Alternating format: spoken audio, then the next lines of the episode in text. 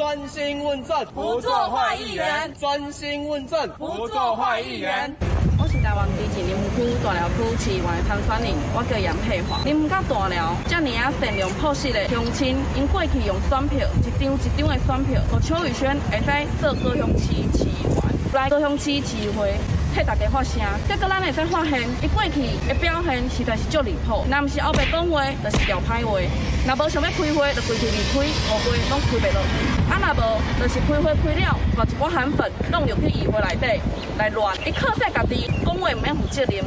伫咧议会外口就对一寡对有批评的人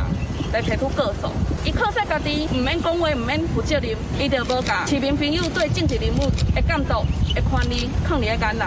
安尼的人，敢有适合做高雄市的民意代表？安尼的人，敢有资格代表林园甲大寮？我伫遮保证，若是乡亲未来给我这个机会，我绝对袂凊彩对市民朋友来做提告，我绝对袂安尼靠说讲话毋免负责任的权利。啊，绝对会去伤害到民主和我的权利。今天有制作一个表，那从幼教业者呢，哈，来批评邱宇轩一这个作秀做过头，到一般的网友呢，在网络上哈，只是说他们行使他们的言论自由，用留言的方式来批评、来指教、来给予建议，针对邱宇轩议员各式各样争议的言论。到我个人呢，只不过是提出说，对于他们家的营养午餐标案相关的争议有所问题，我们其实都遭到邱宇轩议员的提告。那一般来说呢，我们。认为啊，这个一般民意代表理论上是帮人民发声，替人民来问政。但邱议员呢，不止在议会里面啊，仗着言论自由的保护伞，骂脏话，在议会公然造谣，甚至在议会外呢，对于跟他意见不同的声音，一律都使用提告的方式。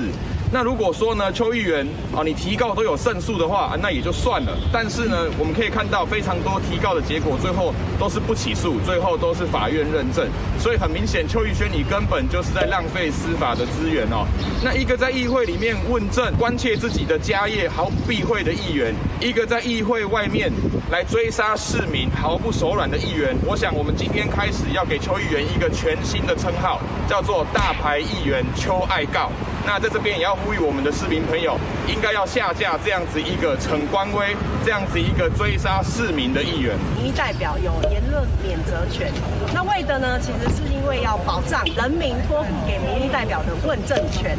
另外一个部分呢，这也是台湾民主为了落实台湾民主的最高规格。但我们可以看到，邱宇轩议员在担任议员的期间，哦，言行荒腔走板。他不仅呢被高都盟认证为他是说谎的议员，就散播不实的讯息来扰乱防疫。除此之外，我们还可以看到他在质询台上面骂脏话。胡说八道，甚至删除高流的预算之后，再来善笑高流只是用来借厕所，用这样的方式来嘲笑高雄的艺文发展，用这样的方式来阻碍高雄的艺文发展。所以在这边，我们会认为邱宇轩议员的言行不仅没有在替台湾的人民争取福祉，那也因为他有言论免责权的保障。